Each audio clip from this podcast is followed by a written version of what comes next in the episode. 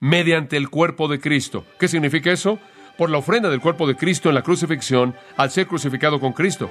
Jesús en la muerte satisfizo la ley porque Él murió la muerte que la ley demandaba. Él pagó la paga en su totalidad por todos nosotros y nos liberó de la ley.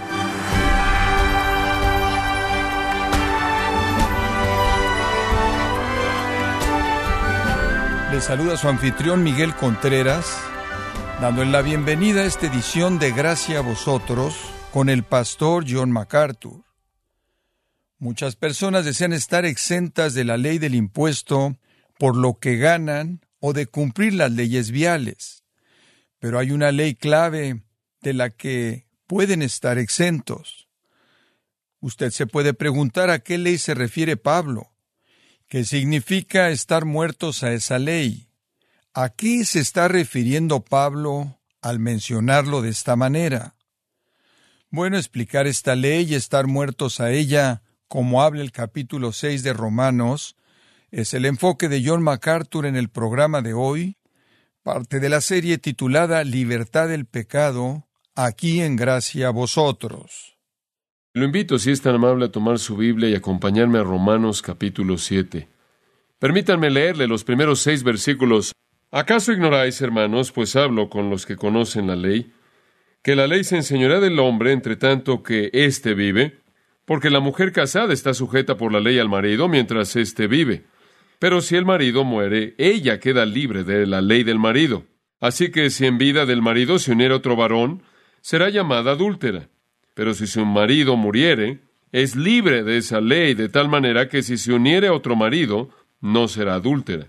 Así también vosotros, hermanos míos, habéis muerto a la ley mediante el cuerpo de Cristo, para que seáis de otro, del que resucitó de los muertos, a fin de que llevemos fruto para Dios.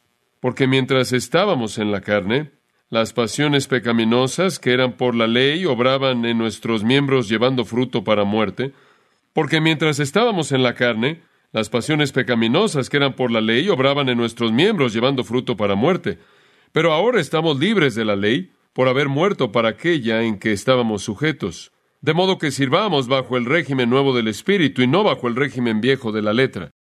Veintitrés veces en Romanos capítulo 7 hay una referencia a la ley. Es el tema de este capítulo. Ahora, la ley de Dios es algo glorioso y necesitamos establecer eso porque este capítulo habla tanto acerca de estar muerto a la ley y por ello necesitamos entender para equilibrar eso que la ley de Dios de hecho es algo glorioso, a pesar del hecho de que hemos sido liberados de ella.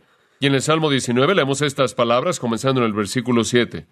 La ley de Jehová es perfecta, que convierte el alma. El testimonio de Jehová es fiel, que hace sabio al sencillo.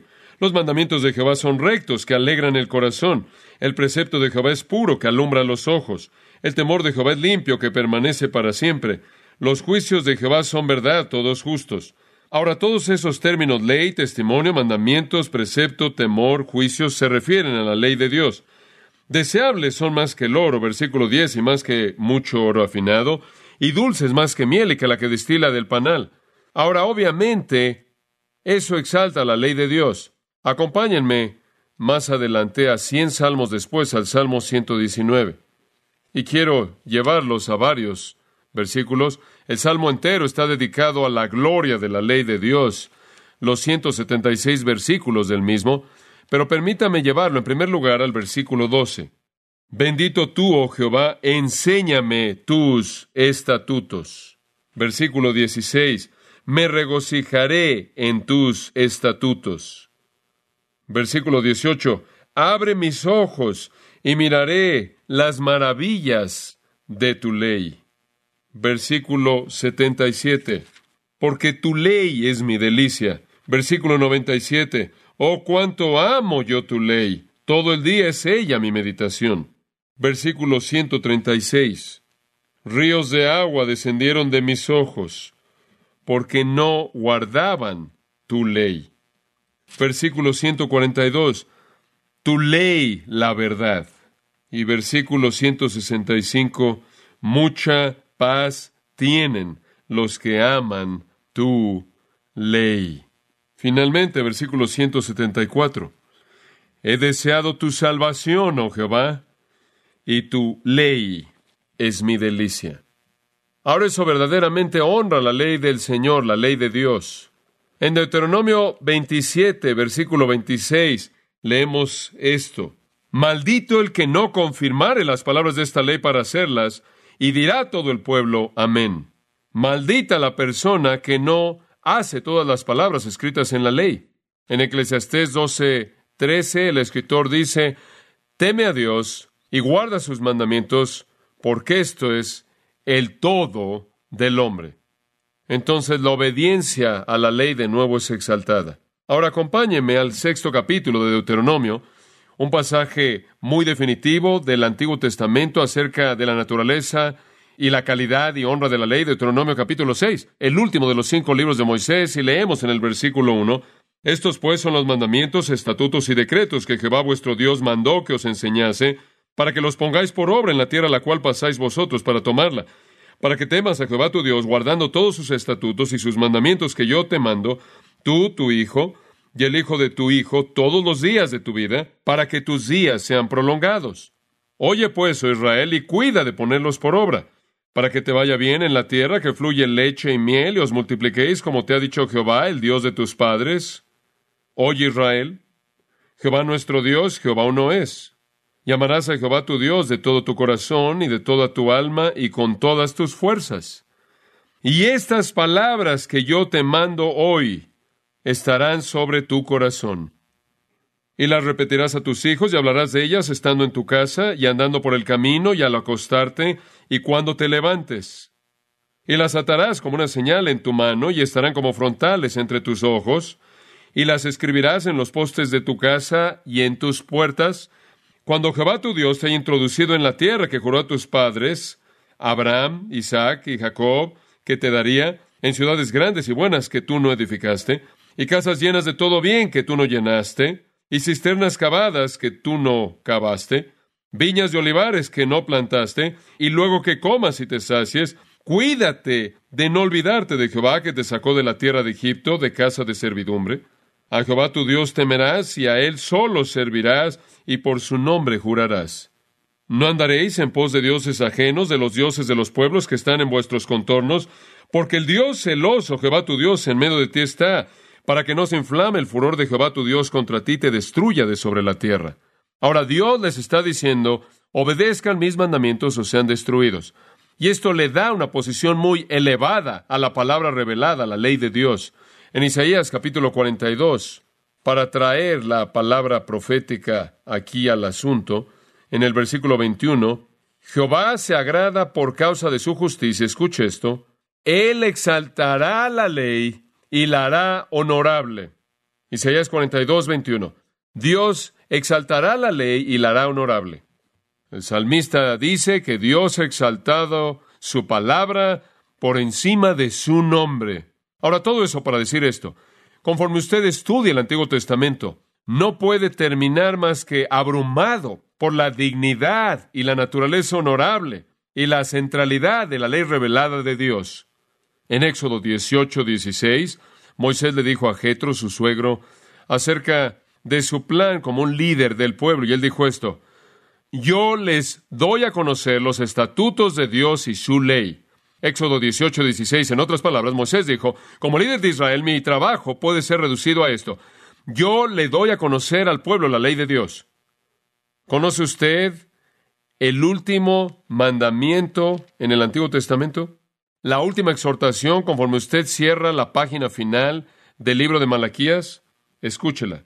Acordaos de la ley de Moisés, mi siervo, al cual encargué en ordenanzas y leyes para todo Israel.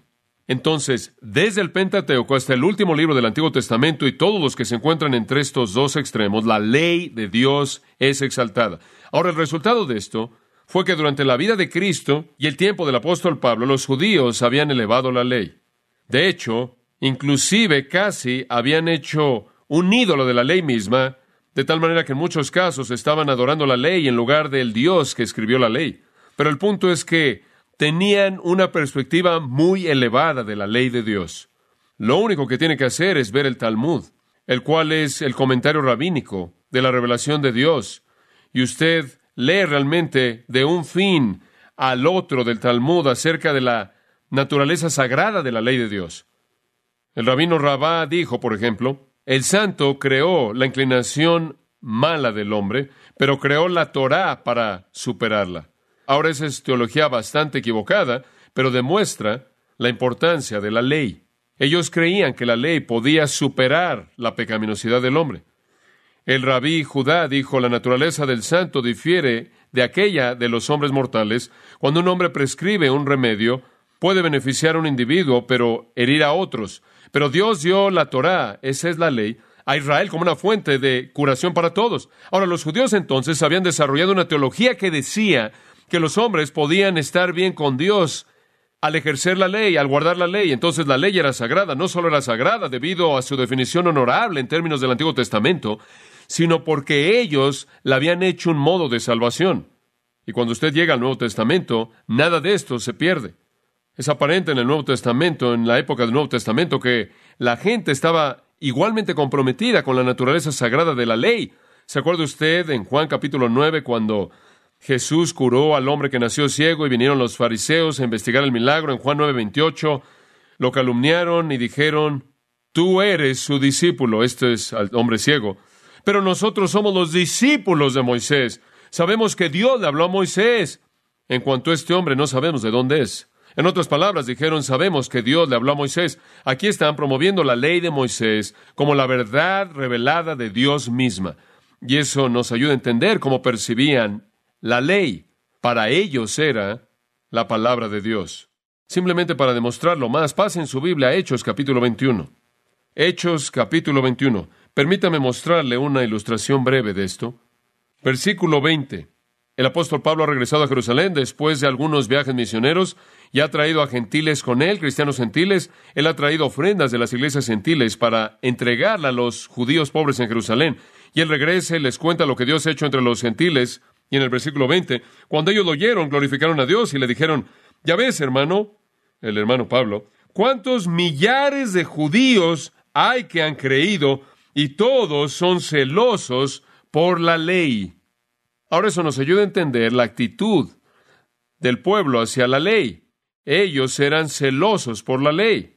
Ahora más adelante en ese mismo capítulo el apóstol Pablo, queriendo mostrar su propio respeto hacia la verdad revelada de Dios, entró al templo en el versículo 27, de hecho el versículo 26, para involucrarse en un ritual de purificación. Versículo 27, pero cuando estaban para cumplirse los siete días, unos judíos de Asia, al verle en el templo, alborotaron a toda la multitud y le echaron mano, dando voces, varones israelitas, ayudad. Este es el hombre que por todas partes enseña a todos contra el pueblo la ley y este lugar. Y claro, hubo una revuelta y habrían matado a Pablo. Los romanos lo tomaron, lo encarcelaron para protegerlo, se quedó ahí dos años antes de que llegara a Roma. Y entonces fue el celo mismo por la ley que precipitó el encarcelamiento del apóstol Pablo. Entonces, le digo que cuando llegamos a la era del Nuevo Testamento, no perdemos nada de ese compromiso dominante del pueblo de Israel con la ley. El testimonio de Pablo sigue esa misma línea, ¿no es cierto? En Filipenses capítulo 3, en donde dice, aunque yo también podría tener confianza en la carne, y después él dice, ¿por qué? Circuncidado al octavo día de la tribu de Israel, de la tribu de Benjamín, hebreo de hebreos, en cuanto a la ley fariseo, en cuanto al celo perseguidor de la iglesia, en cuanto a la justicia de la ley, irreprensible. Entonces el hombre realmente buscaba con pasión la ley de Dios. Ahora, conforme usted fluye a lo largo del Nuevo Testamento, este compromiso con la santidad y la dignidad y el respeto y la naturaleza honorable de la ley de Dios no disminuye en absoluto. Cuando usted llega a la epístola a los Hebreos, por ejemplo, en el capítulo 2, versículo 2, dice que la ley fue la palabra hablada por ángeles, quienes eran seres santos. En Hechos 7, 53 se dice que la ley fue recibida por disposición de ángeles. En Hechos 7:38, la ley es llamada los oráculos divinos. En Mateo 5, 17 y 18, Jesús dijo que Él no vino a destruir la ley, sino a cumplir la ley. E inclusive el apóstol Pablo, ahora regresemos a Romanos 7, inclusive el apóstol Pablo en este mismo capítulo exalta la ley. Versículo 12, la ley a la verdad es santa y el mandamiento es santo, justo y bueno. Versículo 14, porque sabemos que la ley es espiritual. Versículo 22, porque según el hombre interior me deleito en la ley de Dios. Y a Timoteo le escribió, Pero sabemos que la ley es buena. 1 Timoteo 1.8. Entonces usted puede ir desde el principio del Antiguo Testamento a lo largo de la Biblia hasta llegar al Nuevo Testamento y la ley de Dios es exaltada, la ley de Dios es levantada, tanto a los ojos del judío como del gentil que vino a Cristo en la iglesia. Y viéndola desde otro ángulo, ¿cómo definiría usted el pecado? ¿Cómo definiría usted el pecado? Primera de Juan 3.4. El pecado es transgresión de qué? La ley. Entonces la ley es la realidad esencial. Para resumir todo esto, lo quiero llevar a Romanos 3:31. Y en Romanos 3:31 leemos esto. Apenas después de que Pablo acaba de hablar de la justificación por la fe, dice, luego por la fe invalidamos la ley. En otras palabras, si usted no puede venir a Dios por la fe y no tiene que cumplir la ley, si no tiene que guardar la ley en su propia fuerza humana, si Dios lo acepta por la fe, entonces por la fe invalidamos la ley. Y la respuesta es megenoito en el griego, el cual es el negativo más fuerte. No, no, no, no, no. De ninguna manera es imposible. De ninguna manera. Sino que confirmamos la ley. Entonces Pablo quiere establecer el lugar de la ley. Ahora, con todo eso en mente, que la ley es sagrada, santa, justa, buena, honorable, respetable, todo eso, observe conmigo el capítulo 3, versículo 19. Y esto nos va a llevar al capítulo 7 ahora. Capítulo 3, versículo 19. Pero sabemos que todo lo que la ley dice, lo dice a los que están bajo la ley, para que toda boca se cierre y todo el mundo quede bajo el juicio de Dios. Ya que por las obras de la ley, ningún ser humano será que justificado. Ahora escuche, la ley es buena, la ley es santa, la ley es justa, la ley es honorable, la ley refleja la mente y corazón de Dios, pero nadie, en ningún momento, bajo ninguna circunstancia, jamás será justificado al guardar la ley. Ahora vaya al capítulo 5, versículo 20. Pero, si usted no es salvado por la ley, ¿para qué es la ley? Pero la ley se introdujo para que el pecado abundase. En otras palabras, en lugar de que la ley produjera justicia, la ley hizo que el pecado que abundara. Ahora profundicemos y llegaremos al capítulo 7, capítulo 6, versículo 14. Porque el pecado no se enseñorará de vosotros. Y aquí está una afirmación absolutamente conmovedora para un judío quien durante su vida entera había estado comprometido con la ley. Porque el pecado no se enseñorará de vosotros, pues no estáis bajo la ley, sino bajo la gracia. Ahora una afirmación así tiene que ser defendida.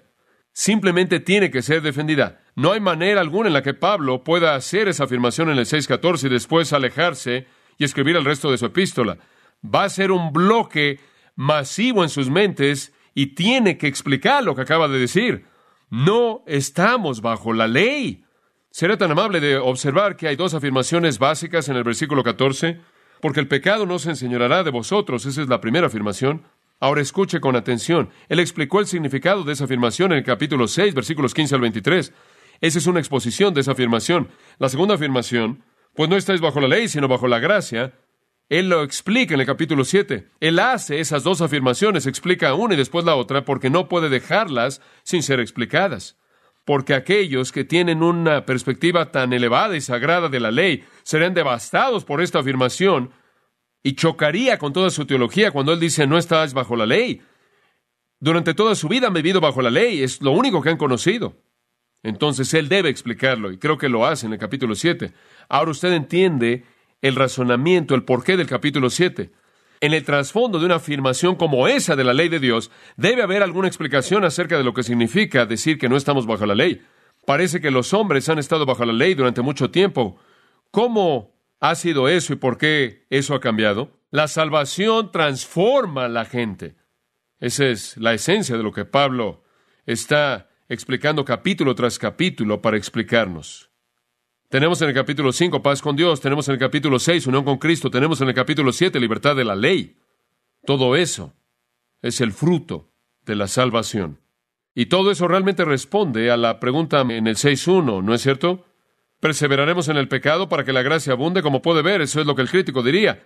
Su doctrina de la justificación por la fe a través de la gracia significa que puede pecar simplemente todo lo que quiera y cada vez que peca Dios tiene gracia, entonces su doctrina lleva a una vida no justa. En otras palabras, el legalista dice, hombre, la gente tiene que tener límites aquí, tenemos todas las reglas. Cuando vienen y dicen no son salvos por la ley, la ley no puede salvarlos, no pueden guardar la ley, son salvos por la gracia a través de la fe, simplemente está quitándole los límites a la gente y van a andar corriendo por todos lados en su pecado y entonces lo van a acusar de la doctrina que lleva al pecado. Y entonces él dice, no, es lo opuesto. La verdadera salvación lleva a la santidad, ¿verdad? No lleva al libertinaje, lleva al opuesto del libertinaje. Lleva a la santidad, capítulo 6, capítulo 7, lleva a la libertad de la ley. Ahora tomemos la primera sección del capítulo 7 y veámosla. Voy a darle cuatro puntos.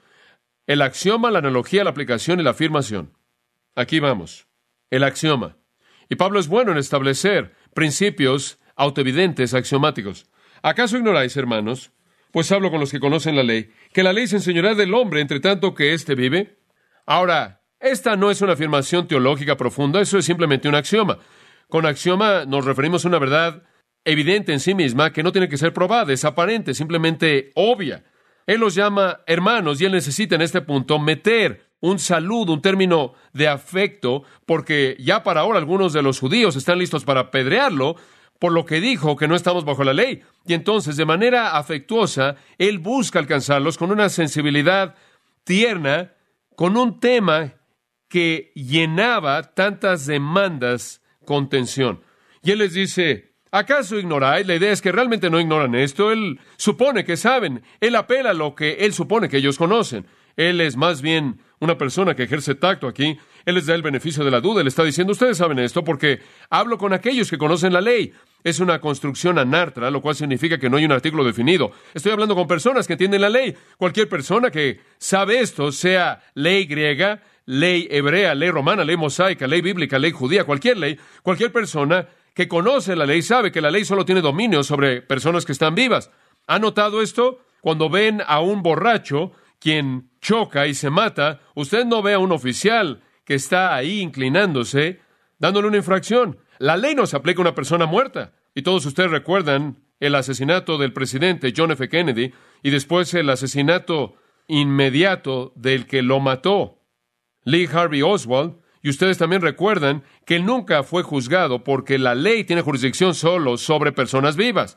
Ahora ese es un axioma, eso es simplemente una verdad obvia. La ley solo se aplica a personas que están vivas. Ahora ese es el axioma. Él se mueve de eso a la analogía, y esta es una analogía fascinante en los versículos 2 y 3. Él usa una analogía del matrimonio. Y sean tan amables de hacerme un favor. Me gustaría que le hubiera dicho esto a algunos comentaristas que han escrito acerca del pasaje. No conviertan una analogía en una alegoría, o de lo contrario se van a confundir. Si usted no entiende lo que acabo de decir, no se preocupe. Versículo 2. Porque la mujer casada, entendió eso, no es demasiado difícil, ¿verdad? Es una dama casada.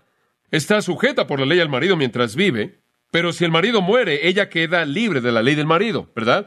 La ley del matrimonio no se aplica si su marido está muerto. Usted no está ligado al cadáver el resto de su vida. Es una analogía muy simple. Ahora, el pensamiento clave es mientras éste vive. La ley obliga a la gente solo mientras están vivos. El versículo 3 en cierta manera lo expande. Así que si en vida del marido se uniera otro varón, será llamada adúltera. Es correcto, ¿no es cierto? No puede hacer eso. No solo será llamado un adúltero, será llamado un qué? Un polígamo. No puede hacer eso, un bígamo. Usted no puede casarse con alguien más. Mientras que usted esté casada con su marido y él esté vivo, no puede hacer eso. No hay una situación de divorcio aquí. No hay todo tipo de complicaciones. Es muy simple. Cuando usted se casa con una persona y él está vivo, no puede irse a casar con alguien más. Pero si su marido muriere, es libre de esa ley. De tal manera que si se uniera otro marido, no será adúltera. Y el punto entero de la analogía es simplemente decir que esa ley solo se aplica en el matrimonio mientras que ambos cónyuges están vivos. Cuando uno muere, la ley del matrimonio ya no se aplica. ¿Qué tan libre está? Dice en el versículo 3. Es libre de esa ley. ¿Qué tan libre es ella? Tiene la libertad de estar exactamente como lo estaba antes de que se casara con el hombre en primer lugar. Ella está tan libre como lo estaba, como cuando ella era virgen. Ella está tan libre como para irse a casar con otro hombre. Y sabemos que esto es señalado en el Nuevo Testamento, en 1 Timoteo 5:14. Pablo le dice a las viudas jóvenes, quiero que se casen, ¿verdad? 1 Timoteo 5:14. Y en 1 Corintios 7:39, Pablo dice a aquellos de ustedes que son viudos, cásense solo en el Señor. Tienen el derecho de casarse, pero asegúrense de casarse con un cristiano. El punto es que la muerte termina la ley que une a dos personas de manera permanente en el matrimonio. Entonces, cuando usted se casó, caminó por el pasillo y murmuró algo y probablemente se le olvidó todo lo que murmuró. Y si usted no hubiera estado en otras bodas, nunca se habría acordado de nada de lo que dijo, porque probablemente estaba bastante conmovido a lo largo de su boda. Pero en algún punto a lo largo del proceso usted probablemente dijo hasta qué, hasta que la muerte nos separe. Es sorprendente cómo cuántas personas se casan en la actualidad y quieren cancelar ese voto matrimonial. Esa es la analogía, muy simple. La ley solo es obligatoria cuando la gente está viva. La muerte termina la autoridad de la ley matrimonial. Ahora, por favor, este pasaje no tiene la intención de enseñar todo acerca del divorcio y las segundas nupcias. El divorcio ni siquiera está aquí. No tiene la intención de ser una afirmación definitiva del matrimonio. Y algunas personas lo han tomado así y han tomado esta afirmación y dicen que la única ocasión en la que usted puede llegar a volverse a casar es si su cónyuge muere y después colocan este pasaje, lo imponen en Mateo 5, Mateo 19 y en el resto de las escrituras y terminan con una perspectiva bastante caótica. No comience aquí. Esto es simplemente una analogía. Esto es muy estrecho, es muy limitado. Solo está tratando de decir una cosa. La muerte termina con la regla de la ley en el matrimonio. Y eso es para ilustrar el acción en el versículo 1.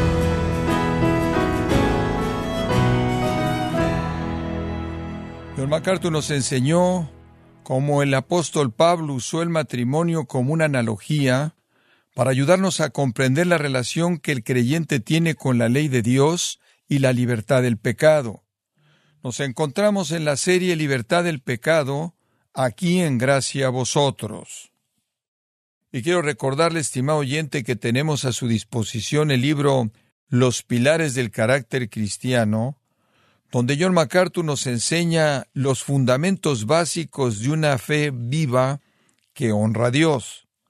Adquiéralo en la página gracia.org o en su librería cristiana más cercana. Y le recuerdo que puede descargar todos los sermones de esta serie Libertad del Pecado, así como todos aquellos que he escuchado en días, semanas o meses anteriores, animándole a leer artículos relevantes en nuestra sección de blogs, ambos en gracia.org.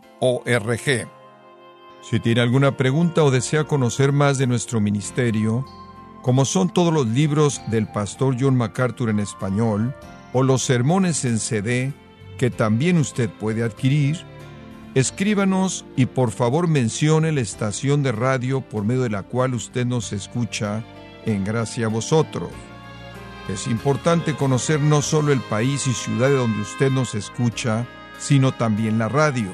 Para quienes contactan nuestro ministerio por primera vez, pueden solicitar una copia del mensaje de promoción sin costo alguno, un mensaje por oyente únicamente. Si usted vive en los Estados Unidos o Puerto Rico, escríbanos a Gracia Vosotros, P.O. Box 4000, Panorama City, California 91412. O puede escribirnos a través del siguiente correo electrónico radio arroba gracia punto org. Bueno, en nombre del pastor John MacArthur, de nuestro redactor Rubén Rocha y del personal de este organismo, le damos las gracias por su tiempo y sintonía, invitándole a que nos acompañe en la próxima edición y juntos continuar desatando la verdad de Dios un versículo a la vez, aquí en Gracia a vosotros.